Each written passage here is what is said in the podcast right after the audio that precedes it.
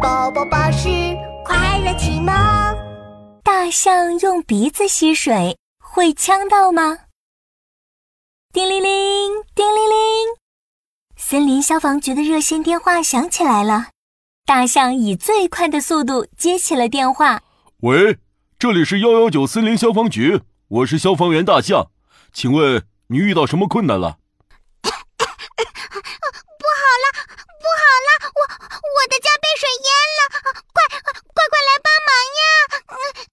焦急的声音传来，大象先生冷静的回答：“不要着急，请说出你的详细地址，消防救援马上就到。”“好好，这里是美妙森林一百七十二号树洞松鼠家。”听到大象的声音，电话那头的小松鼠慢慢平静了下来。“好的，大象在，没意外，消防员大象马上出动。”大象先生开着消防车出发了。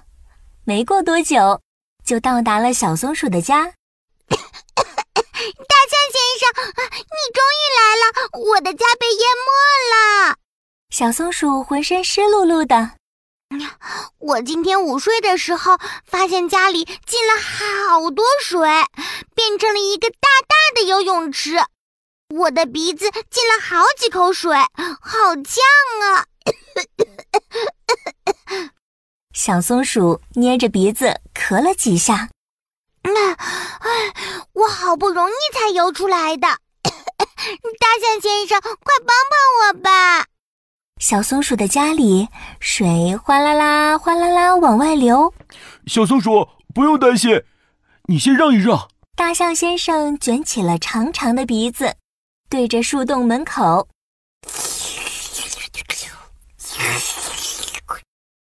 树洞里的水呼噜噜、呼噜噜进入大象先生的鼻子里。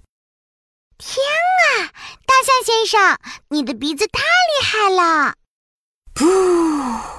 大象先生把水喷在树根旁，然后对松鼠说：“哈哈，找到问题了，小松鼠，是你家水龙头没关紧。”大象先生贴心的用鼻子关上水龙头。又细心的把剩下的水吸干，小松鼠惊呆了。它好奇地问：“嗯，你用鼻子吸水，不会呛着吗？”“啊，这个啊，我是不会呛水的。”大象先生甩了甩长鼻子，解释道：“我鼻子的鼻腔后面有一块软骨，这块软骨就像一扇门。”当我用鼻子吸水时，这个软骨就像门一样，咔溜关起来。当我要喷水的时候，我就往外呼气，慢慢把软骨门打开，通过呼气把水喷出来。哇，原来是这样！你的鼻子真厉害，大象先生，今天谢谢你啦！不用谢，大象在，没意外。有困难请拨幺幺九。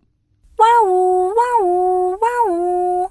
大象先生驾驶着消防车回去了。小朋友，大象先生的鼻子是不是很厉害呢？你还知道哪些动物有特别的鼻子吗？快快在评论区留言吧！